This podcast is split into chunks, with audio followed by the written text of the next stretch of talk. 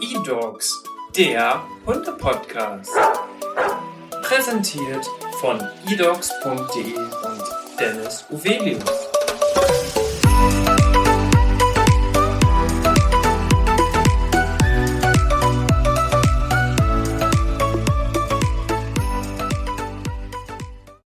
Hi und herzlich willkommen zu einer neuen Podcast-Folge hier in unserem eDogs Hunde Podcast. Mein Name ist Dennis Uvelius, ich bin der Hundetrainer der eDogs Academy und heute habe ich meine Kollegin Michelle mit an Bord. Herzlich willkommen im Podcast. Hi zusammen, ich freue mich sehr, dass ich heute mal Gast sein darf. Bist du das erste Mal Gast, richtig? In unserem eigenen Podcast tatsächlich schon, aber ich war schon mal Gast im anderen Podcast. Also ein bisschen Erfahrung habe ich zumindest. Das bedeutet, wir starten mit unserem Kennenlernspiel, denn all unsere Zuhörer und Zuhörerinnen wollen dich natürlich einmal kennenlernen. Und du kennst das schon, hast es aber nicht vorbereitet. Das ist perfekt. So soll Denn es sein. So kriegen wir jetzt gleich richtig viel über dich heraus, Michelle. Wir starten ganz einfach mit deinem Beruf. Ja, das ist, das ist tatsächlich eine einfache Frage. Ich bin Head of Marketing bei eHorses und eDogs. Also wir sind ja ein Team. Von daher, genau, ich bin verantwortlich fürs Marketing, die ganzen Aktionen, die wir da machen, für die verschiedenen Produkte und ja, habe ein sehr, sehr spannendes Aufgabenfeld auf jeden Fall, das sehr viel Kreativität benötigt und äh, ja, was sehr viel Spaß macht. Und nicht nur im Hundebereich, sondern auch der komplette Pferdebereich. Ich wollte gerade sagen, eDogs ist ein Teil und eHorse ist der andere Teil, ganz genau. Wie sieht's mit Hobbys aus? Ich weiß immer, dass du sehr lange im Büro bist. Welche Hobbys sind da noch möglich? Es ist schon so, dass ich noch eine Freizeit habe. Ähm, ich reite, natürlich, denkt man sich ja wahrscheinlich bei E-Horses oftmals. Genau, also ich reite auf jeden Fall. Das mache ich tatsächlich aber vor der Arbeit. Also ich bin ähm, ein Frühaufsteher, sitze um 8 im Büro und habe das Pferd dann schon fertig. Und nach der Arbeit mache ich auch tatsächlich noch viel mit Freunden. Ich gehe ins Fitnessstudio. Jetzt ist ja gerade Weihnachtsmarktsaison, da bin ich auch sehr gerne. Genau, und wenn es passt, fahre ich am Wochenende auch gerne nochmal weg. Ich habe mal eine Zeit lang in Berlin gelebt, da fahre ich gerne mal ein Wochenende hin oder ja, was so ansteht. Ist vielleicht ein sehr guter Übergang zum nächsten Teil, nämlich die Leidenschaft. Und ich kriege das ja immer mit oder habe das ja auch in der Vergangenheit mitbekommen oder auch aus Erzählungen. Du bist sehr gerne auf Reisen. Ja, genau. Also Pferde sind ganz kleine Leidenschaft für mich. Ohne die geht's nicht. Vor allem hier so in Osnabrück, wo ich ja auch also einfach meine Heimat ist. Aber on top, genau, ich reise sehr, sehr gerne. Ich habe schon ein Jahr in Thailand gelebt. Ich habe einen Monat in Afrika gelebt. Jetzt diesen Monat, äh Quatsch, dieses Jahr war ich auf den Malediven für ein freiwilligen Projekt sozusagen, wo ich auch im Tierschutz engagiert war. Und ähm, bin grundsätzlich sehr, sehr offen fürs Reisen und äh, finde es immer ganz toll, neue Länder und neue Kulturen kennenzulernen. Wobei das ja sehr schwer vereinbar ist mit einem Pferd, was eigentlich ja jeden Tag beschäftigt werden muss. Das ist wirklich das, das große Problem, was man dann wirklich organisieren muss. Das fällt mir auch jedes Mal schwer. Früher war es ganz schwer, wenn ich irgendwie mal in Urlaub gefahren bin, dass ich dieses Pferd dann alleine lassen musste und die ist dann noch oft krank geworden. Tatsächlich hatte, glaube ich, auch immer Kummer. Das ist immer, äh, wenn man weg ist. Oh, ganz schlimm. Aber das äh, ist mittlerweile einigermaßen okay und das geht ganz gut so. Hast du für dich schon einmal eine Lebenseinstellung definiert, wonach du lebst, wonach du deinen Alltag gestaltest? Oh, ich glaube, so einen pauschalen Satz kann ich da nicht sagen. Ähm, ich glaube, ich bin schon ganz klar der Typ machen und Neues kennenlernen und ja, keine Chance vergehen lassen. Mhm. Vielleicht so ein bisschen in die Richtung. Genau, weil alles andere, ähm, wenn man ständig nur wartet auf irgendwelche Sachen, passiert nichts und dann hat man es nicht gemacht und ich glaube, dann bereut man vieles ganz, ganz ja. schnell und ich glaube, das haben wir auch gerade durch Corona bemerkt, wo wir alle mal zwei Jahre lang wenig machen konnten, dass wir jetzt wieder froh sind, dass wir es machen können und äh, dass man jetzt noch weniger Chancen eigentlich sein lässt, sag ich mal. Michelle, wie würdest du deinen Charakter beschreiben? Drei Merkmale. Ja, das ist eine gute Frage. ich glaube, ich bin immer sehr, sehr offen. Ähm, das zeichnet mich auf jeden Fall aus. Ich glaube, deswegen, sonst wäre ich auch nicht in meiner Position. Dann ähm, bin ich, das ist vielleicht ein bisschen allgemein, aber sehr, sehr freundlich. Das ähm, bekomme ich sehr, sehr oft gefeedbackt. Ja. Auf jeden Fall. Und ich bin sehr herzlich. Das ist, das ist ein bisschen gleich mit freundlich, aber ich, ich habe eine sehr, sehr offene Art, auf Menschen zuzugehen und äh, die aufzunehmen. Würde ich alles genauso unterschreiben. Glück gehabt. Nichts Falsches gesagt. Juhu. Ja, der Podcast, der wird ja, glaube ich, heute sehr amüsant. Ja, ich bin gespannt. Wir wollen nämlich über ein ganz spannendes Thema sprechen, was viele auch vielleicht Hundeinteressierte vor allem abholt, denn wir möchten einmal über die Ausstattung für Welpen sprechen und wie startet man überhaupt ideal mit einem Welpen. Mhm. Man muss ja dazu sagen, eDogs, da gehört ja nicht nur unser Podcast zu und nicht nur unsere eDogs Academy, also die Online-Hundeschule, sondern natürlich auch der Hundemarktplatz, wo wir ja sehr, sehr viele Hunde in Deutschland vermitteln. Alleine im letzten Jahr waren es ja über 38.000 Tierschutzhunde. Mhm. Und dazu kommen natürlich auch noch Privatpersonen und zertifizierte Züchter. Und das ist natürlich eine tolle Möglichkeit, dann auch, ja, den vielleicht Neuhundehalter gut darauf vorzubereiten, worauf zu achten ist. Und deswegen sprechen Michelle und ich heute miteinander, weil wir sehr tief in diese Themen drin sind. Weil du hast ja auch eine ganze Zeit lang das eDocs Magazin mitbegleitet ich und macht es sagen, ja immer ja. noch. Und da werden ja auch genau diese Themen immer wieder aufgegriffen. Genau, weil da so einfach Themen sind, die super wichtig sind, die super gefragt sind und vielleicht auch nochmal zum Hintergrund, wir wollen natürlich auf, der, auf dem eDocs Marktplatz Mensch und Hund verbinden. Mhm. Da geht das ja sozusagen los, die gemeinsame Reise. Die kann dann mit der eDocs Academy weitergeführt werden und mit verschiedenen anderen Sachen. Aber letztendlich wollen wir diese erste Verbindung herstellen. Und ich glaube, es ist ganz, ganz wichtig, dass man die Leute einfach noch an die Hand nimmt und sagt, was man noch, auf was man achten sollte. Und gerade vielleicht Leute, die das erste Mal einen Hund kaufen, ähm, ich finde, es ist ganz, ganz wichtig, dass man denen auch die extra Tipps gibt, weil das ist eine Menge, die man da beachten muss. Das unterschätzt man gleich immer wieder. Ähm, von daher ja. ist es umso besser, wenn man so ein paar Experten dann dabei hat.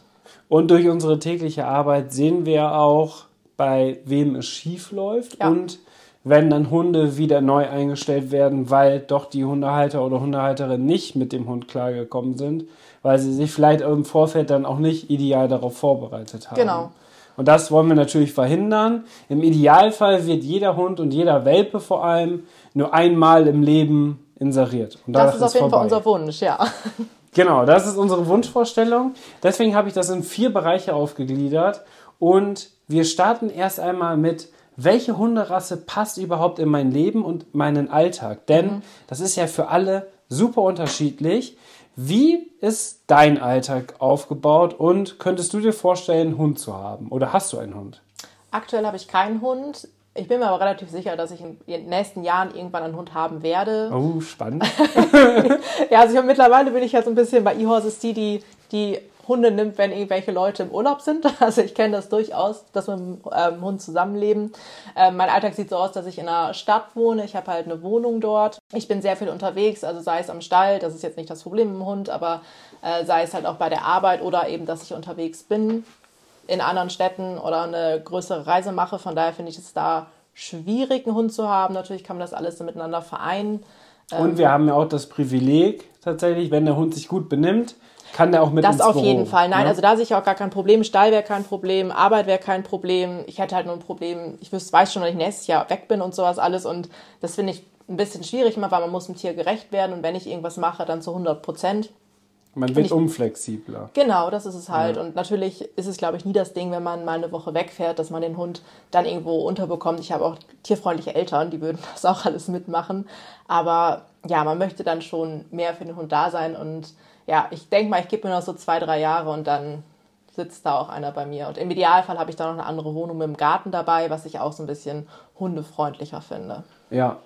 Wobei, wenn man da sehr engagiert ist, ist das gar nicht unbedingt notwendig. Mhm. Ich spreche da auch immer sehr gerne in der eDocs Academy drüber, wenn ich dann auch mit verschiedenen Hundehaltern spreche, dass die dann sagen, hey, ja, aber ich habe keinen Garten ja. und so weiter.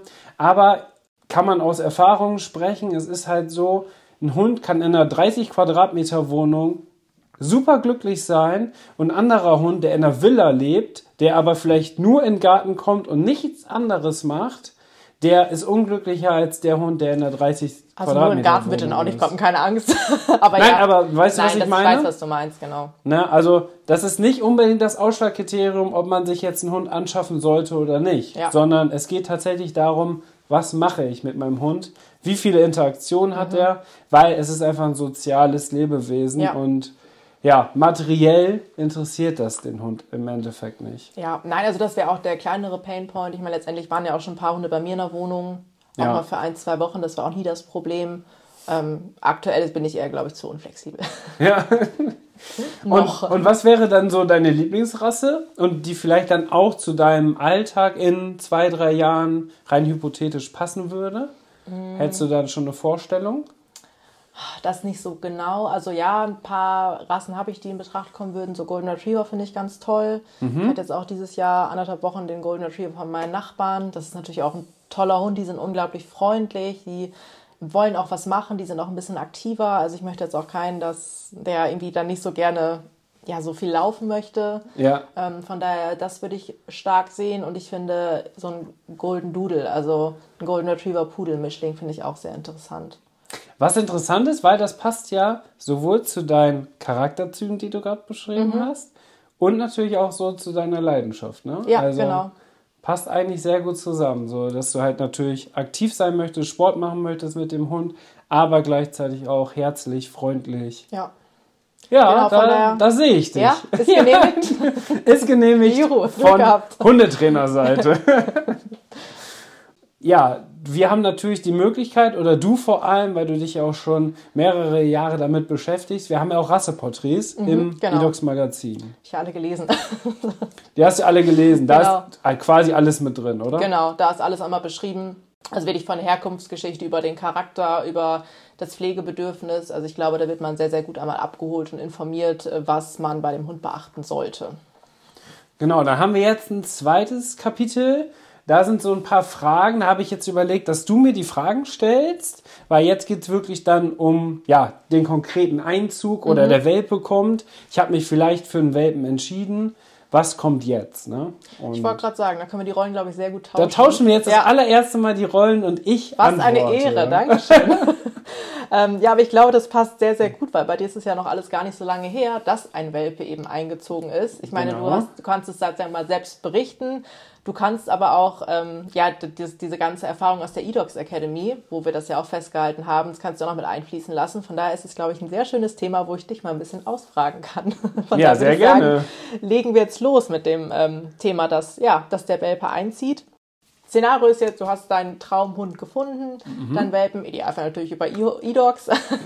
Und ähm, ja, das heißt, du bereitest dein Zuhause jetzt auf den Welpen vor was muss ich da denn schon beachten, sage ich mal, wenn ich jetzt in meiner Wohnung stehe und denke, okay, hey, mein Welpe kommt, was, ähm, wie muss ich mich darauf vorbereiten? Ja, also ich würde mich an erster Stelle erstmal damit beschäftigen, okay, was bedeutet eigentlich ein Umzug für einen Hund mhm. oder für einen Welpen? Er wird von seiner Familie weggenommen und sein komplettes soziales Umfeld hat sich damit verändert. Ja. Das heißt, also es ist wirklich ein richtig harter Cut man kann sich das ja vorstellen, wenn man das jetzt sich überlegt, dass ein Welpe zwischen der achten und der zwölften Woche dann einzieht. Das wäre halt für uns Menschen so, als wenn man vielleicht gerade äh, wirklich, wo man ins Grundschulalter kommt, von der Familie losgerissen wird. Und das ist natürlich wirklich schwierig. Ich wollte gerade sagen, für uns kaum vorstellbar. Für uns kaum sagen. vorstellbar. Und damit kann man vielleicht nachvollziehen, was das am Ende für einen Welpen bedeutet. Mhm. Und deswegen möchte man das natürlich gut vorbereiten.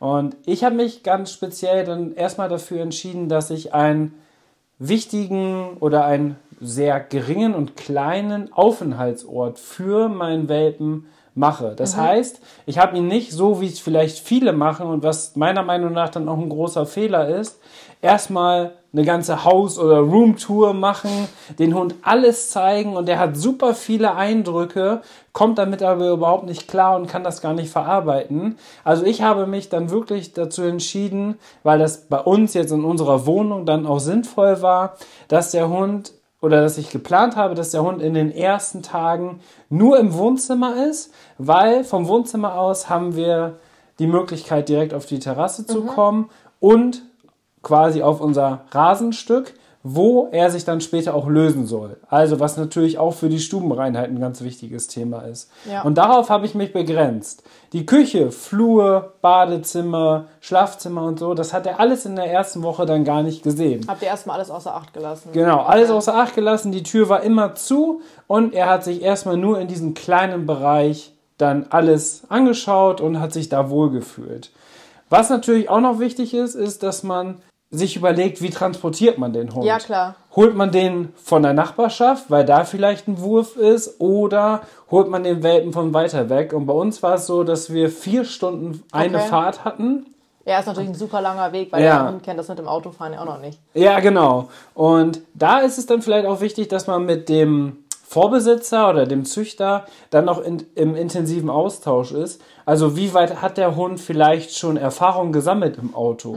Wurde er in einer, in einer Transportbox zum Beispiel schon gefahren?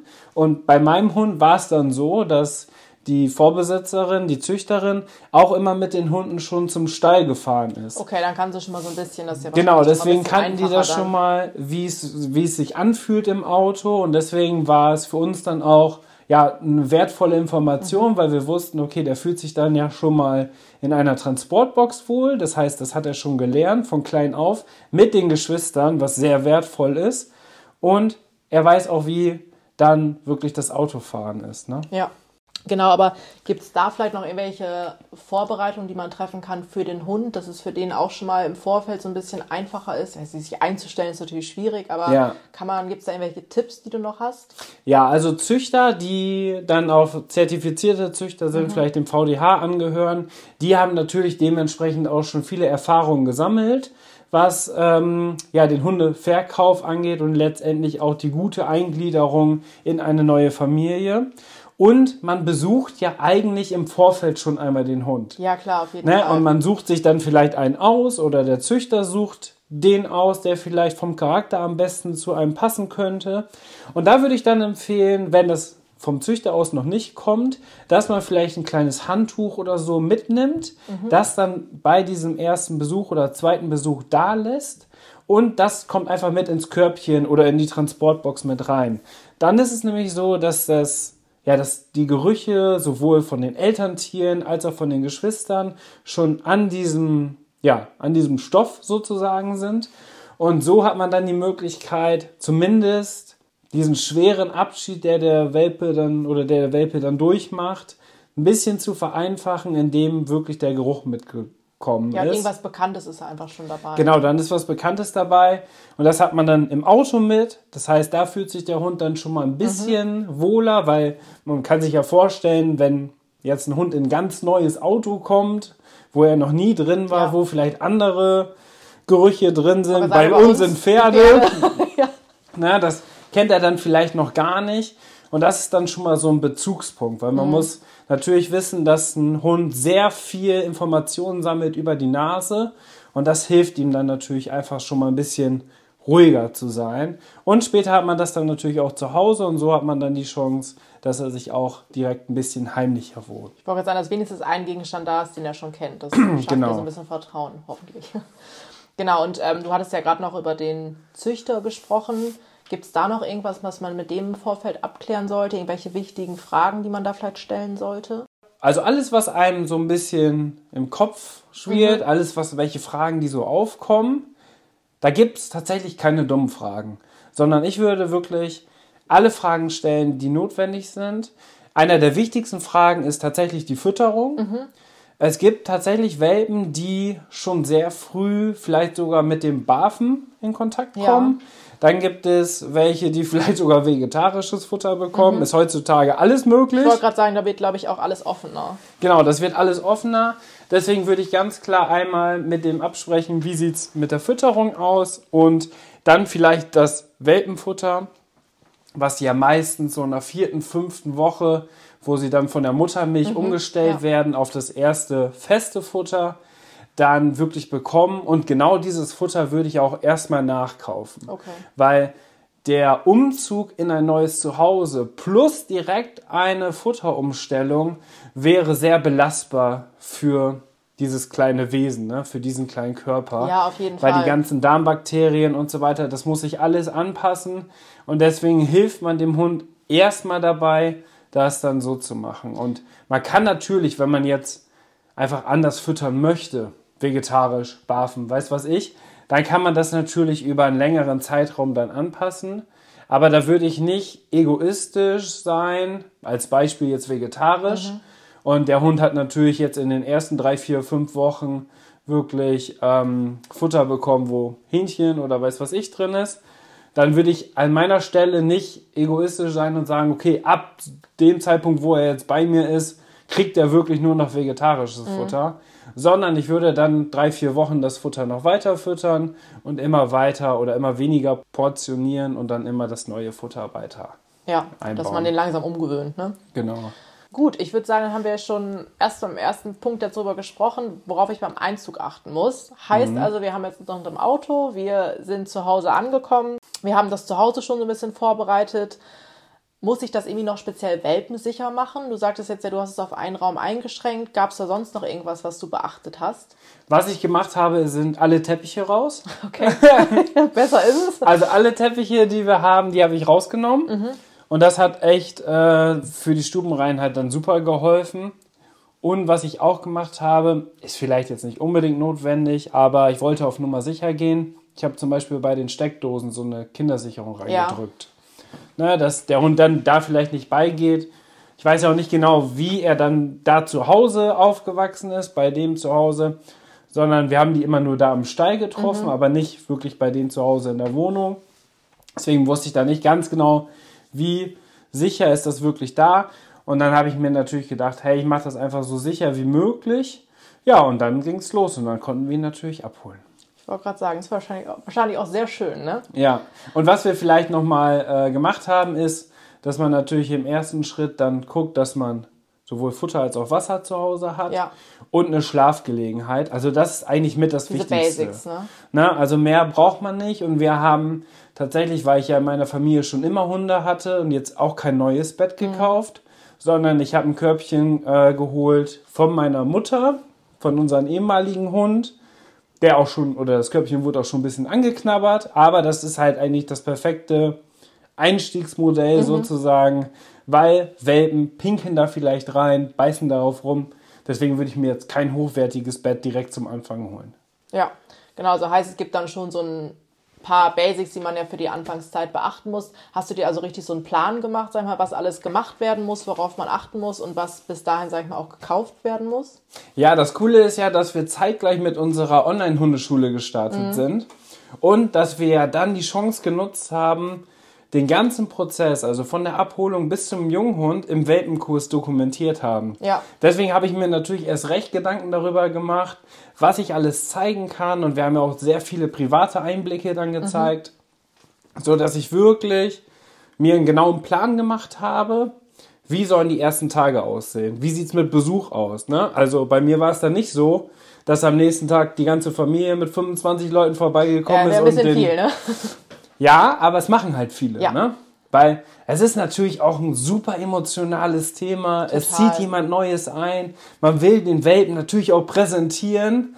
Aber wir haben es halt wirklich sehr ruhig angehen lassen.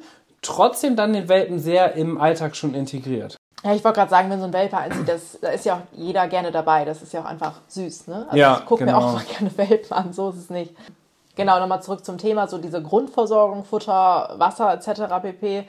So Thema Fütterung, wie hast du das dann gehandhabt und was würdest du jetzt für ein Futter zum Beispiel empfehlen, wenn jetzt jemand da ist, der auch irgendwie seinen Welpen abgeholt hat und mhm. gibt natürlich erstmal wieder ein bisschen das Futter vom Züchter weiter. Ja. Aber hast du da irgendein Futter, wo du sagst, ja, das würde mir jetzt zusagen? Ja, also da habe ich schon auch einen langfristigen Partner an meiner Seite und das wurde mir ursprünglich mal von meinem vorherigen Hund empfohlen ähm, die Futterlinie von Eukanuba. Mhm. Das hat der Tierarzt mir empfohlen. Da ging es nämlich darum, dass auch der Mischling von meinen Eltern sehr empfindlich ist, was die Hundefütterung angeht. Also er hat sehr, viel, sehr viele Allergien, hatte ein sehr schlechtes Fell. Das dann, hört man ja auch mal wieder. Genau, ja, dann also auch noch Zahnprobleme. Das hängt natürlich auch, da müssen wir uns nichts vormachen, einfach mit der Zucht zusammen. Mhm. Also das darf man auch nicht schönreden. Das ist wichtig, dass man das auch dann beim Namen sagt. Ja.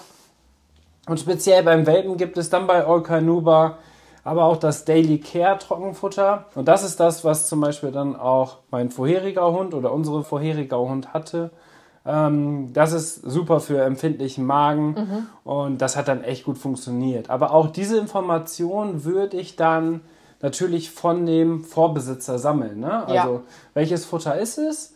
Und bei den Welpenfuttern oder bei den Welpenfutter generell, da ist es auch so, dass die sehr ja, gute Zusammensetzungen haben, was dann auch immer sehr welpenfreundlich ist. Da hat man natürlich jahrelange Erfahrung und Eukanuba würde natürlich nicht von den Tierärzten empfohlen werden, wenn die damit schlechte Erfahrungen gesammelt haben. Nee, auf keinen Fall. Was man natürlich klar. immer machen kann, ist, dass man dann auch den Kot des Hundes oder des. Welpens mhm. kontrolliert. Das heißt, ist es zu dünn?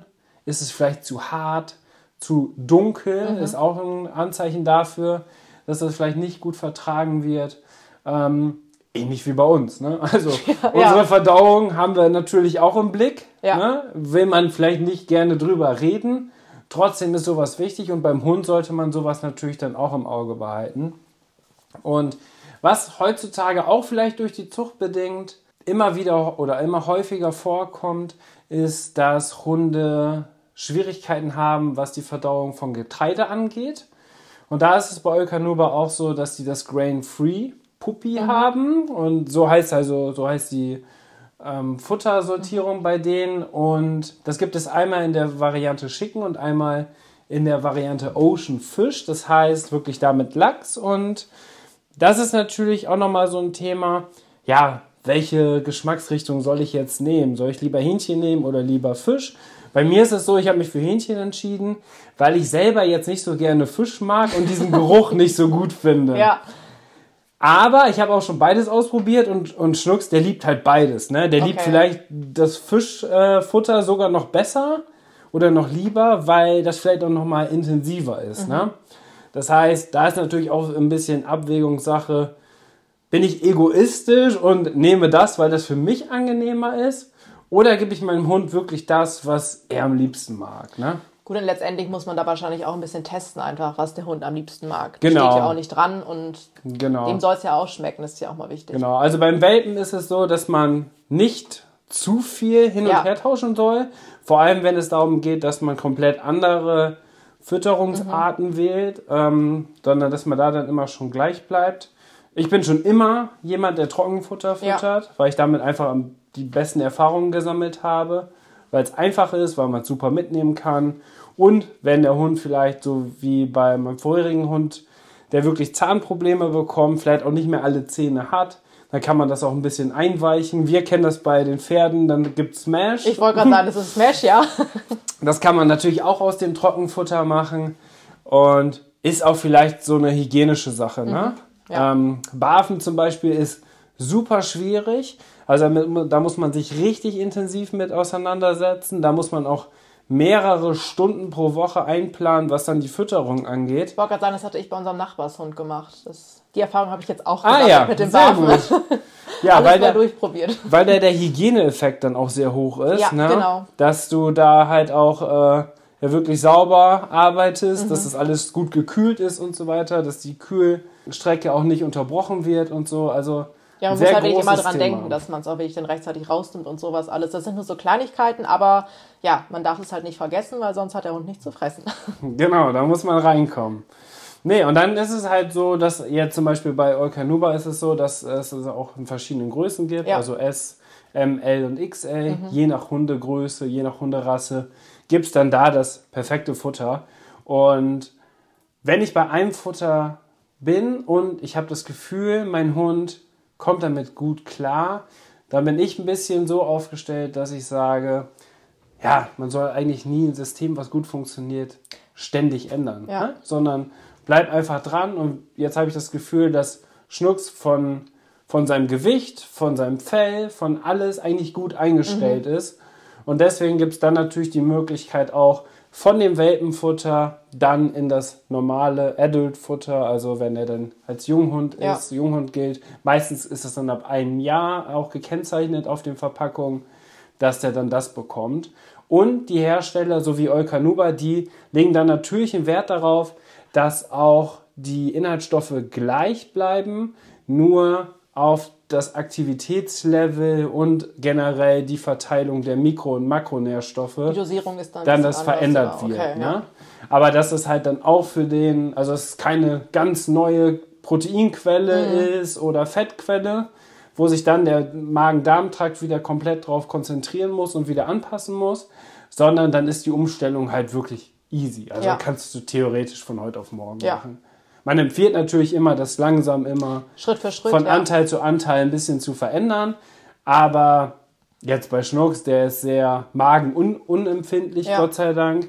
Bei denen ist es so, da kann ich das von heute auf morgen ändern. Da Ja. hätte der keine Probleme. Das ist mit. natürlich auch sehr schön. das ist sehr schön, ja, auf jeden Fall. Dafür, darauf hat man ja keinen Bock, auch so viel Stress damit, ne?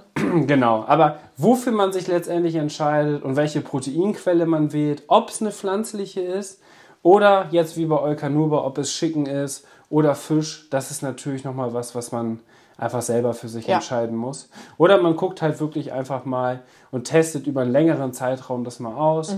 Wo hat der Hund am meisten Gefallen dran? Mhm. Ja. Und dass man den Hund natürlich auch einfach beobachtet. Ne? Also, ja, das sowieso. wie ist sein Verhalten, wie ist die Fellstruktur und wie sieht der Kot aus. Das sind eigentlich die drei Kriterien, wo ich immer nachschaue, ob es dem Hund jetzt gut geht. Mhm. Weil das sind alles Alleinfuttermittel. Das bedeutet, man braucht keine Zusätze Ja. mehr. Damit ist ein Hund rundum versorgt. Und Trainingssnacks und so weiter, das hat man ja sowieso noch. Da kommen wir jetzt gleich auch nochmal bei Ich wollte gerade sagen, das wäre jetzt meine nächste Frage tatsächlich. Also das Futter, da haben wir jetzt ja, glaube ich, recht ausführlich drüber gesprochen. Ja, Ähm, das steht jetzt also, sage ich mal. Welche Ausstattung ist sonst noch notwendig? Was würdest du da für Tipps an der Hand geben, was man noch alles vor Ort haben sollte im Idealfall? Was braucht man noch? Am liebsten würde man ja gerne, bevor der Hund oder bevor der Welpe einzieht, direkt ins Zoofachgeschäft. So mit so und- einer großen Checkliste und dann und- sagen, ich brauche das hier. Genau, und einfach mal richtig shoppen gehen, Ja. ne? So, aber das ist halt tatsächlich keine gute Idee. Denn es kommt am Ende immer anders, als man denkt. Ja, das wäre zu einfach, sagen wir Das so. wäre zu einfach und ich kann das schon verstehen. Man, es kommt jemand Neues in sein Leben und man möchte natürlich dem oder die dann das Beste auch geben und hat dann natürlich auch Spaß dabei, Sachen zu kaufen. Und es ist natürlich auch so, man kauft lieber für den Hund oder das Pferd Sachen und nicht unbedingt für sich selbst. Mhm. Ich Weil dann sagen, sagt man ja, alle hey, zu gut. ich gebe gerne Geld aus dafür, weil ich ja was für meinen Hund kaufe. Ja. Und äh, ich kaufe nichts für mich, so nach dem Motto.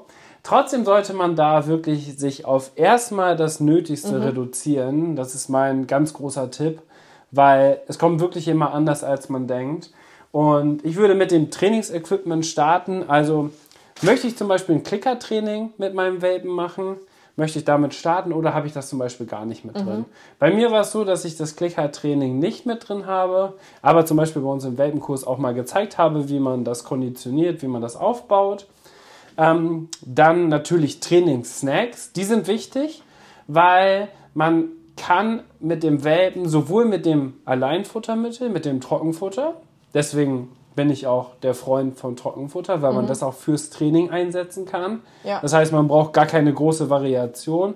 Und wenn der Hund sehr ja, gerne das Futter frisst, dann kann man das genauso gut auch als Trainingssnack nutzen.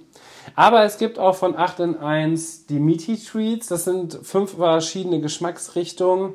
Das sind halt auch perfekt ja, konzipierte Trainingssnacks, die auch kompatibel sind dann mit dem Alleinfuttermittel, also die darauf auch abgestimmt sind.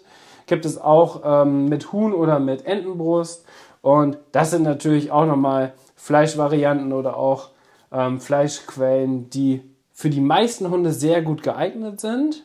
Eher das rote Fleisch kennen wir auch von uns. Ja, genau. Ähm, Rind, Schwein, das ist für uns auch schwerer verdaubar.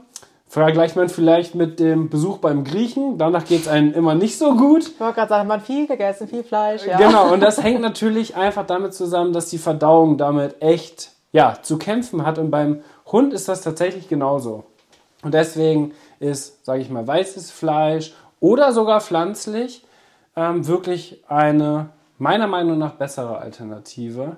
Vor allem was Trainingssnacks angeht. Ne? Und sonst kann man vielleicht dann auch Käsewürfel nehmen. Das ist zum Beispiel auch eine Sache, Ja. die Schnucks unglaublich liebt. Das sind so dann diese Snacks, die ich nicht im täglichen Training einsetze, sondern wenn ich ihnen etwas Neues beibringe Okay. und ihnen so das absolute Highlight geben Ein möchte. besonderer Anreiz dann noch. Ein besonderer Anreiz, Ja. genau. Aber wie gesagt, die Trainingssnacks von 8 in 1, die sind auf jeden Fall super zu empfehlen Mhm. von meiner Seite aus. Und die können wir auch in die Shownotes mal verlinken. Ja. Dann guckt euch das gerne mal an. Ähm, damit arbeite ich sehr gerne. Okay, und wenn du jetzt von den Trainingssnacks sprichst, kann ich die dann auch dem Welpen, sag ich mal, wenn der bei mir ist, direkt geben oder gibt es da irgendwie eine Altersstufe, ab wann die das erst halb haben dürfen? Nee, also es ist ja so, dass man rein gesetzlich in Deutschland den Welpen frühestens in der achten Woche abholen Ja. kann. Und in der achten Woche, darauf hat Eukanuba dann zum Beispiel oder 8 in 1 dann auch darauf geachtet, dass genau in diesem Alter von 8 bis 12 Wochen wirklich der Hund oder der Welpe dann mit diesen Trainingssnacks klarkommt. Und was da vielleicht nochmal ganz schön ist, die sind sehr weich. Das heißt, man kann die auch ja, nochmal ein bisschen zerkleinern. Ja, okay. Es hängt natürlich davon ab, hast du jetzt einen, äh, ja, was soll ich sagen? Einen großen Wolfshund? Großen Wolfshund oder hast du einen Yorkshire Terrier? Ja. Das ist natürlich ein Unterschied. Und was für den großen Wolfshund dann ein Trainingssnack ist, ist für den Yorkshire Terrier dann fünf oder sechs. Ja, das sind ein paar mehr. Und das ist natürlich trotzdem gut, weil man kann es dann individuell Ja. einsetzen. Und für mich jetzt ganz speziell als Hundetrainer arbeite ich ja mit den unterschiedlichsten Hunden zusammen. Mhm. Und deswegen kann ich die Trainingssnacks natürlich dann auch für alle gut einsetzen. Die kamen bislang auch mal gut an. Die kamen immer gut an. Ja, sehr gut. Also ich bin, der beliebt, ich bin der beliebteste. Ja, so, so einfach kann man sich beliebt machen. Ne? ja, ja. Nur man muss natürlich früher oder später, da sage ich jetzt auch nochmal dazu, aus Hundetrainersicht, ist natürlich das Ziel, dass man irgendwann die Leckerlis oder die Trainingssnacks abbaut Ja. oder halt immer weniger einsetzt. Ähm, nur in der Anfangszeit, wenn dann auch die Sozialisierungsphase startet mit dem Hund, mit dem Welpen, dass man da natürlich einfach sich das Training erleichtert. Ne? Ja, Aber das zeige ich Fall. ja zum Beispiel auch im Welpenkurs. Ja, ich wollte gerade sagen. Genau, heißt also, wir gehen mal unsere kurze Checkliste durch. Futter haben wir, Trainingssnacks haben wir, zu Klick haben wir was gesagt. Was brauche ich noch alles für meinen Welpen? Damit ich nicht den ganzen, das ganze Tierfachgeschäft leer räume. Was jetzt, genau, was jetzt im Tierfachgeschäft natürlich sehr beliebt ist und was natürlich jetzt nicht fehlen darf, ist Spielzeug. Ich wollte gerade sagen, ist ja so ein typisches Geschenk, dass wenn irgendwer einen Welpen hat, dass man da gerne vorbeifährt und ein Spielzeug vorbeibringt. Das, das, tatsächlich ist es perfekt, dass du das jetzt gesagt hast, weil auch in dem Video im Welpenkurs habe ich extra darauf hingewiesen, Spielzeug ist auch das beliebteste Geschenk. Das glaube ich sofort. Also ich kenne sämtliche Freunde, die irgendwie einen Welpen haben von mir, haben so eine Masse an Spielzeug, wo ich mal denke, habt ihr das alles gekauft? Nee, nee, geschenkt bekommen. Ah ja, okay. Also von daher, ich glaube, da drängt jeder als erstes dran. Und genau deswegen habe ich ein einziges Spielzeug Mhm. für meinen Hund im Vorfeld gekauft, was am Ende aber gar nicht interessant war. Okay, schade. womit er drei Minuten gespielt hat, dann hat sich's erledigt und seitdem spielt er damit auch nicht, weil er von Familie und Freunde bessere bekommen hat. Und genau aus diesem Grund würde ich da tatsächlich einfach sparen Ja. und erstmal gucken, wie sich der Hund überhaupt entwickelt oder der Welpe. Und es gibt auch Welpen, die vielleicht gar nicht interessiert sind an Spielzeug. Das kann auch sein. Also Ja. da sind die so individuell wie wir Menschen. Und deswegen würde ich nicht direkt den ganzen Laden auseinandernehmen und erstmal 25 Spielzeuge holen. Den Wagen, der Wagen muss nicht damit vollgemacht werden, sagen Nee. so. Und, und es ist natürlich auch so, je mehr Spielzeuge du hast, umso mehr verliert jedes Spielzeug dann auch den Wert des, Ja. für den Hund. Und dann hast du am Ende 25 Spielzeuge zu Hause liegen und der Hund interessiert sich da nicht für. Aber du hast ein Spielzeug, dann, das ist der andere Weg, du hast ein Spielzeug und wenn du das aus der Kiste rausholst, dann ist der Hund sofort motiviert. Und deswegen würde ich da auch so gering wie möglich okay, starten. also Spielzeug eher geringer. Gibt es sonst noch irgendwas, was man auf jeden Fall bräuchte? Pflegeprodukte. Mhm. Ähm, da ist es so, dass man eine Bürste sich holen kann, Ja. je nachdem, welche Hunderasse man Ja, natürlich was für eine auch hat. Fellstruktur da ist, genau. Ähm, das kriegt man ja zum Beispiel auch in den Rasseporträts raus. Ein Erste-Hilfe-Set ist ganz wichtig. Ähm, da sollte zum Beispiel ein Verband mit Mhm. drin sein. Da sollte eine Kompresse mit drin sein, vielleicht eine kleine Schere. Was auch ganz wichtig ist, eine Zeckenzange. Ja. Die würde ich Wollte jedem sagen, Hundehalter empfehlen in Früher geht's ja Deutschland. wieder richtig los, ne? Genau, die würde ich jedem empfehlen. Und Desinfektionsspray, das ist eigentlich so die Sachen, die ich immer bei mir zu Hause in der Hundeapotheke, Ja. wir sprechen ja immer von Stallapotheke und Hundeapotheke. Ja, ich glaube, die kleinste Apotheke bei mir ist die für mich selber. genau, Aber die Pferde haben eine große. genau. Und, und deine Apotheke, da sind ja wahrscheinlich Kopfschmerztabletten und so drin, die würde ich natürlich auch welpensicher machen. Ja, ja, ist besser auch als ganz es. wichtig. Ähm, sonst hat man nämlich sehr schnell einen Tierarztbesuch, wo dann der Mageninhalt wieder rausgeholt werden muss. Das sollte man sich sparen. Deswegen, also alles, was auch für den Hund gefährlich sein könnte oder für den Welpen, natürlich dementsprechend auch Welpen sicher Ja. machen. Also wir haben alles bei uns zu Hause in Schubladen, die der Hund auch nicht aufbekommt, ähm, weil es einfach wichtig ist. Ne? Ich wollte gerade sagen, das auf jeden So. Fall. Wenn man sich überlegt, äh, wenn da nur eine Tafel Schokolade ist, dann haben wir schon ein Problem. Und genau Ja. aus diesem Grund da immer vorsichtig sein, aber das lernt man auch einfach mit der Erfahrung. Das ist Ja, so. das denke ich auch auf jeden Fall. ja. Und dann gibt es natürlich noch die Möglichkeit, was das Thema Stubenreinheit angeht. Da empfehle ich ganz klar, wenn der Welpe einzieht, ihn nicht direkt ins Haus zu lassen, sondern ihn als allererstes, das ist der wichtigste Tipp überhaupt, weil die Chance hat man nur ein einziges Mal, Also jetzt gut zuhören. den Welpen direkt zeigen, wo er sich lösen darf. Ja. Weil wenn man ihn abgeholt hat, er ein bisschen aufgeregt ist, wir, so wie, wir's, so wie es bei uns jetzt war, mit einer sehr langen Fahrt, dass er sich dann ja sowieso erstmal lösen muss. Und bevor er das im Haus macht und man geht sofort rein, haben wir so lange dann wirklich im Garten gewartet, bis es soweit ist und sind dann auch die oder den Terrasseneingang gegangen, damit er direkt in dem Raum ist, wo er dann auch die ersten Tage sein sollte. Ja. Das heißt, erst wirklich die Stelle zeigen, dann reingehen.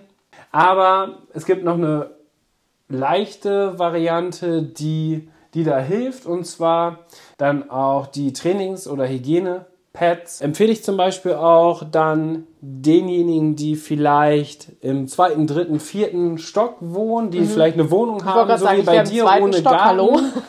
Ähm, und da kann man natürlich nicht immer schnell mit dem Hund raus. Ja. Und bei Welpen ist es so, der hat in der ersten Zeit wirklich die, oder da ist wirklich das eigentlich so, dass man alle zwei, drei Stunden rausgehen sollte.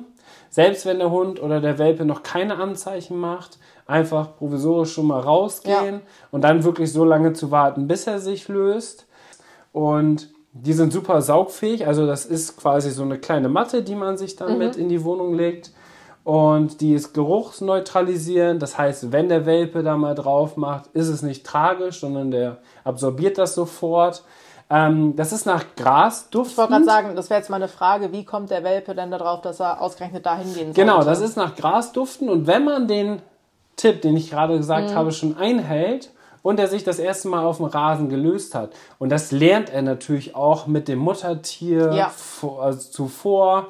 Es gibt auch tatsächlich Züchter, die sind so weit, dass wenn der Welpe bei euch einzieht, der schon komplett stubenrein ist. Also das habe ich auch schon miterlebt. Das funktioniert zum Beispiel auch, wenn da sehr groß Wert drauf gelegt wurde. Und bei denen ist es jetzt so, bei den 8 in 1 Hygienetrainingspads, dass die wirklich nach Gras duften und damit signalisiert man den Hund oder den Welpen dann sofort, hey, hier darfst du hinmachen. Und so kann man das später dann noch leicht abbauen und hat dann die Trainingsmöglichkeit, ja, dem das beizubringen, wie die Stubenreinheit gelingt. Ja, hat man das erfolgreich genutzt. Und das Schöne ist da, dass es wirklich sehr saugfähig ist, deswegen auslaufsicher. Also es läuft nicht durch oder es sickert Ich durch. sagen, das ist ja immer so, glaube ich, die Befürchtung von vielen. Genau, Das dann ist ja auch nicht das Schönste. Genau, das ist ähm, fünflagig sogar. Das heißt, selbst wenn da drunter der teure Parkettboden ist, ist das jetzt nicht dramatisch. Äh, das kommt gar nicht durch. Das ist echt ganz cool. Schaut euch das auch mal an. Das habe ich auch in den, oder das packe ich auch mal in den Shownotes rein. Auch wie diese Aufteilung ist, das ist schon echt spannend, was es heutzutage alles für Möglichkeiten gibt, die einfach den Alltag für den Hundehalter dann erleichtern. Ich wollte gerade sagen, genau das möchte man ja, dass es so ein bisschen im Alltag einfacher und kompatibler wird. Also viel Arbeit kommt auf einen zu. Ich glaube, das wissen alle und ich glaube auch nach dieser Folge wird einem das auch mal bewusster, was da, Ja. auf was man alles achten sollte. Aber wenn man so ein paar kleine Helferchen hat, Ja. die es dann noch einfacher machen, ist das ganz schön. Ja. Ja, und dann ist es natürlich so, dass ähm, es natürlich aber trotzdem immer sein kann, dass der Hund vielleicht vor der Tür pinkelt, weil er weiß, eigentlich geht's da raus, aber ich habe gerade nicht aufgepasst. Und da gibt's dann auch die Reinigungsreihe von Nature's Miracle. Das sind vier verschiedene Varianten. Je nachdem, wie schlimm es sozusagen ausgefallen ist, gibt es da die Everyday Lösung. Das heißt, das ist eigentlich das, was man immer gut zu Hause haben kann, wenn der Hund mal irgendwo hin uriniert hat. Mhm. Im Idealfall dann nicht auf dem Teppich, sondern auf Fliesen. Ja. Ähm, so wie es bei uns zum Beispiel war, dass man das halt schnell wegmacht. Weil es ist beim Welpen so, wo er einmal hingemacht hat und wo Rückstände vom Urin bleiben und die Nase ist ja sehr sensibel, sagen, dann gehen die eher sehr gerne wieder dahin und lösen sich wieder da. Das bedeutet, das kann natürlich auch ins Negative rutschen. Mhm. Deswegen ist es sehr wichtig, dass man immer die Stellen dann wegmacht. Und da gibt es dann noch die Urin und die Oxy und die Severe-Variante. Das heißt, das sind nochmal Steigerungen, wo es dann, je nachdem, wie hartnäckig die Flecken letztendlich ja. sind, ähm, und das ist dann nicht nur Urin, sondern Welpe übergibt sich auch gerne mal mhm. oder bringt Dreck von draußen mit rein. Das werdet ihr alle dann erfahren, wenn ihr Neuhundehalter oder Hundehalter seid. Ich wollte gerade sagen, das. die Hundehalter kennen das ja wahrscheinlich auch zu gut. Und deswegen ist natürlich so eine Reinigungsreihe echt ganz gut. Das hat man zu Hause. Das hält auch lange. Ja. Ne? Also das hast, hast du einmal angeschafft und dann hast du das äh, bei dir einfach im Schrank stehen und bist halt bereit. Was natürlich super ist, ich habe das auch zum Beispiel in meinem Auto. Mhm. Ähm, da kann ich dann auch immer die Polster direkt mit sauber machen. Das funktioniert echt ganz gut. Ja, oder wenn man doch mal irgendwie unterwegs ist bei Bekannten oder sowas und ähm, man hat da noch mal was zur Hand, ist das ja auch nicht verkehrt. Ja, ja. Ja, und dann ist vielleicht noch ein großes Thema, da wolltest du jetzt bestimmt drauf dann eingehen. Ausrüstungsgegenstände? Genau, ich hätte jetzt noch eine Leine gefragt. ja, welche Leine würdest du denn nehmen? Ja, das wüsste ich jetzt nicht, deswegen würde ich es dich fragen. Also ich meine, die Auswahl ist groß. Äh, Extrem groß. Ja, ich wollte gerade sagen, gerade, ich glaube, das kennen wir auch alles, wenn wir irgendwie ins Geschäft gehen oder wenn wir über eine Messe gehen, wie viele Leinen sehen wir da oder Halsbänder oder Geschirr. Also das ist ja massig. Deswegen, mhm. was brauche ich? Mhm, was brauche ich? Also ich würde am Anfang auch wirklich was Einfaches, Günstiges nehmen. Mhm. Ein Geschirr, was verstellbar ist wo der Welpe dann im Idealfall mehrere Wochen mit auskommt, dass man es halt immer ein bisschen, genau, dass man es immer ein bisschen größer stellt. Genau das gleiche beim Halsband. Mhm. Und bei uns hat zum Beispiel dann einfach eine ganz dünne Schleppleine oder eine ganz dünne Langleine ausgereicht, womit wir schon mal das Rückruftraining am Anfang gemacht haben und einfach eine Handleine fürs Spazierengehen. Ne? Ja. Und für die ersten Übungen rund um das Thema Leinenführigkeit das halt ausgereicht, das Ganze, also die lange Leine, die kurze Leine und das Geschirr und das Heizband, das hat alles zusammen, ich glaube, nicht mal 30 Euro gekostet. Okay, also hast du erst Das heißt wirklich das ja. günstigste, weil da wächst der Hund sowieso raus und am Ende möchte man natürlich ein schönes Halsband und eine schöne Leine haben. Ich wollte gerade sagen, das. Aber auf dem Halsband, auf dem Geschirr und auf der Leine kaut der Hund vielleicht dann auch gerne mal mhm. rum, der Welpe. Und deswegen würde ich das einfach dann so gering wie möglich halten. Und ich meine, die halten ja auch einfach nicht lange. Also das ist ja, die wachsen Das Geschirr, schnell. das wurde das halt ja von, das Geschirr wurde von Schnucks auch dann einmal durchgebissen. So, ich dachte ans Wachsen, aber wir haben, das ist nee, auch eine Möglichkeit. Er hat das ja. auch durchgebissen, weil wir haben ihn das einmal äh, eine ganze Zeit lang dann im Haus auch tragen lassen, ja. damit er sich einfach mhm. daran gewöhnt, dass jetzt sozusagen Fremdkörper an seinem Körper ist. Ja. Und das ist ja auch der große Grund, warum die Leinführigkeit so ein Thema ist, mhm. weil das natürlich unnatürlich für den Hund ist, ne? dass Klar. man etwas weiteres mitnehmen oder mitschleppen muss, plus zusätzlich eingeschränkt ist vielleicht in der Bewegungsfreiheit mhm. und begrenzt ist, welchen, welchen Umfang oder welches Umfeld man überhaupt ablaufen ja. kann, bevor die Bremse kommt. Sozusagen. Ich wollte gerade sagen, da sagt ja irgendwann jemand Stopp. Was auf gar keinen Fall zu empfehlen ist, nie, also es gibt eigentlich keinen Sinn, sind eigentlich die beliebtesten Leinen von allen. Die ausziehbaren Leinen, mhm. die Flexi-Leinen, die würde ich auf gar keinen Fall als Hundetrainer empfehlen, weil damit sorgt man dafür, dass ein Hund oder ein Welpe durch das Ziehen belohnt wird, weil der Hund dadurch weiter gehen kann. Mhm, ja. Weißt du, also er zieht und die Bremse löst sich und der Welpe weiß, ha, die Bremse hat sich gelöst. das könnte auch so ein nach, Triggerpunkt, ne? ja. das könnte auch einfach so ein Markersignal gleichzeitig werden und er weiß, dass sich ziehen lohnt und dann hat man natürlich auch super Schwierigkeiten später, was die Leinführigkeit angeht. Ja, von daher lieber richtig starten. Richtig starten. Die Unfallgefahr ist da extrem hoch, wenn man das loslässt. Wir haben eine Kollegin hier, die hat äh, aus dem Tierschutz einen Hund aufgenommen, war aber auch in dem Fall leider unerfahren, hat sich eine Flexileine geholt, hat die losgelassen, der Hund ist weggerannt, war zwei Tage verschollen, ist an einem Baum, hat sich an einem Baum selbst äh, zusammengewickelt mhm. und wäre da dann fast gestorben. Zum Glück hat ein anderer Hund dann ja, den Hund gefunden. Und Ja, einmal war Alarm wirklich, geschlagen. Das war wirklich dann eine krasse Geschichte. Und daran sieht man natürlich auch, wie gefährlich das ist. Ne? Und man kann sich ja vorstellen, wenn man so eine Leine loslässt und die fliegt hinter einem Hund her, weil die sich ja von alleine wieder aufrollt, was das auch für ein Gefühl für den Hund dann am Ende sein Ich muss. wollte gerade sagen, das ist ja Panik pur dann. Ja, Und dann haben die ja Stress ohne Ende. genau. Also das sind die Ausrüstungsgegenstände. Wirklich einfach halten. Diese vier reichen völlig aus. Ja. Unter 50 Euro, unter 30 Euro ist das tatsächlich schon möglich. Mehr braucht man für den Start nicht. Es muss noch nicht mal das Allerteuerste sein am Anfang. Nee, auf gar keinen Ja. Fall, weil äh, der Welpe wächst da raus Ja, oder eben. macht's kaputt oder beides. Ja. ich wollte gerade sagen, manchmal ja sogar beides, wie ich gerade gehört habe. ja, Gut, heißt also, wir haben eure Checkliste jetzt einmal abgearbeitet, oder? ganz Zum genau. Thema Welpenausstattung. Willst du das noch einmal zusammenfassen, vielleicht? So die Oberpunkte, was äh, wichtig ist. Ja, also jetzt kommt noch vielleicht was ganz Persönliches, Emotionales ganz zum Schluss. Das wollte ich noch eben mit aufgreifen. Mhm. Bezüglich Kauartikel, Ja. auch ein großes Thema. Wenn man jetzt in so einem Zoofachladen ist, gibt's ja alles Mögliche. Ne? Von Pferd, Kaninchen, Mhm. Ja, ja, Rind, da- auch da alles. ist die Auswahl riesig. Die Auswahl ist riesig, die Formen sind riesig. Mhm. Also es gibt Knochen, es gibt welche, die in Knochen gepresst sind. Es gibt Schuhe, ne? hat man vielleicht auch schon Mhm. Ja. mal gesehen. Und ich wäre mit Kauartikel extrem vorsichtig bei Welpen.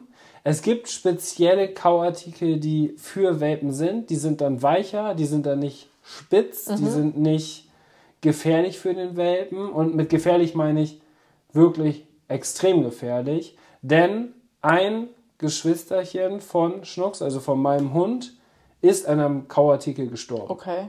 Das heißt, die Hundehalterin, die hatte nicht die nötige Erfahrung leider und hat diese Knochen, die aussehen wie Knochen, Ja. diese gepressten Knochen. Ja, ich weiß, welche du meinst. ähm, jeder wird mit Sicherheit so einen schon mal gesehen haben. Den Hund geholt, mit gutem Gewissen. Ich wollte gerade sagen, da ist ja auch seinem Hund kein böser Gedanke dabei. Genau, man ne? möchte seinem Hund was Gutes tun.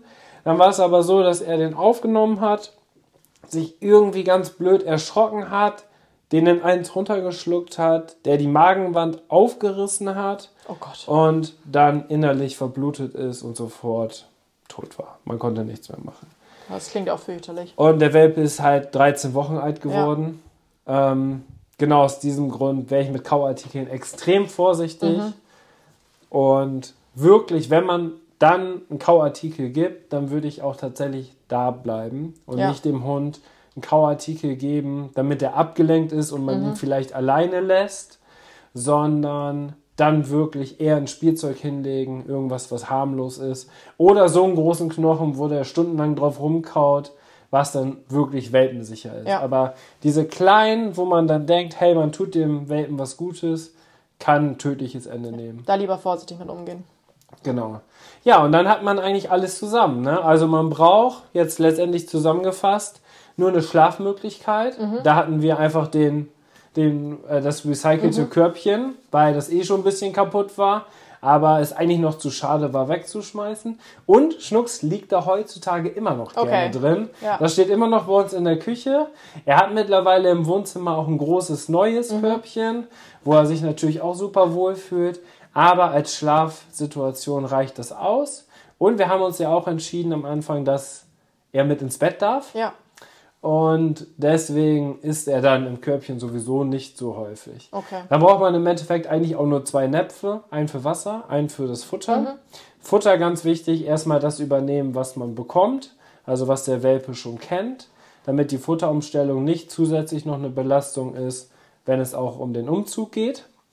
Und Ausrüstungsgegenstände, Leine, Geschirr, kurze Leine oder kurze Leine, lange Leine, Geschirr und Halsband, größenverstellbar, einfach gehalten. Ja. Ein Spielzeug, wenn man es mag, wenn man möchte, aber wie gesagt, das kommt sowieso. Man. bekommt das, da kann man sich auf jeden Fall das sparen. Trainingssnacks ähm, verlinke ich euch einmal. Die, die ich verwende, die sind echt super. Und die von 8 und 1, die von 8 in 1, die finde ich super. Die kann man super für jeden Hund einsetzen. Und das Olkanuba-Futter, das empfehle ich auch an dieser Stelle. Ja. Das ist im Welpenalter echt eine tolle Möglichkeit, wie die unbeschadet durch ja, die Welpenzeit kommen. Und dann gibt es natürlich auch das passende Futter was man dann weiterführend geben kann. Ja, so sieht es eigentlich aus. Also das sind eigentlich somit die wichtigsten Sachen.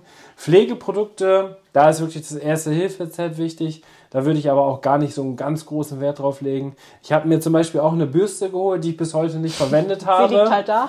Sie liegt halt da, aber Schnucks, der hat so eine Fellstruktur tatsächlich, weil da auch noch ein Viertel Spitz mit drin ist im American Shepherd. Das heißt, er ist ein Mischling und ich muss ihn nicht bürsten. Ja. Also wenn er mal dreckig ist, das trocknet, das fällt ab und der hat immer glänzendes Fell. Und da habe ich bis heute, und Michel, der wird in zwei Wochen, wird er ein Jahr alt. Und ich habe den, ein Jahr. Verrückt. Und ich habe ja. den noch nicht ein einziges Mal gebürstet. Ja, das sieht man noch gar nicht. Das hätte ne? ich jetzt nicht und, dieser, und der sieht tatsächlich so aus, als ob der jeden Tag drei Stunden gebürstet wird. Ja, der ist ja frisch gestriegelt. Ja, der ist frisch gestriegelt. Und ja, man macht sich im Vorfeld so viele Gedanken, aber ich glaube, wenn die Basics stimmen ja. und wenn die Grundversorgung da ist und die Grundausstattung, mhm. dann ist man gut aufgestellt für die erste Zeit und mehr braucht es nicht. Und ja. der Rest kommt dann durch die Erfahrung, die man einfach mit dem ich Hund Ich wollte gerade sagen, das kommt nach und nach und ich denke, da wird auch jeder seine eigenen Erfahrungen sammeln. Hast du jetzt Lust, Michelle, am Ende des Podcasts auf einen eigenen Hund? Ja, nach wie vor. Es hat mich nicht abgeschreckt, dass ich keinen mehr möchte. Ich meine, dass es viel Orga ist und viel, was man beachten muss, finde ich, sollte einem sowieso klar sein, wenn man sich mit dem Thema auseinandersetzt. Ähm, und so ist, ich glaube, es ist einfach gut, dass man wen an der Hand hat, den man auch mal fragen kann und dass man einfach sich selbst so ein bisschen so einen Plan macht, was ich so auch zum Thema Erstausstattung wirklich brauche. Ja. Und so viel ist es ja letztendlich gar nicht. Haben ja, wir auch stimmt. festgestellt. Also ein bisschen muss man dann wirklich immer gucken, was es für mich passt, was für meinen Hund passend. Also ja, wie du auch sagst, da sammelt auch jeder nochmal eigene Erfahrungen. Ja, genau. Vielen Dank, dass du im Podcast warst. Ja, danke, dass ich dabei sein konnte und dass wir auch eigentlich ja so ein bisschen Rollen getauscht haben. Ja. Ich war zwar Gast, aber auch ein bisschen Moderator. Das war echt ganz cool. Für alle die, die jetzt den Podcast in den ersten Tagen hören, wir machen auch nächste Woche ein Webinar mhm, dazu. Mhm, das genau. ist kostenlos, da könnt ihr auch mal vorbeischauen.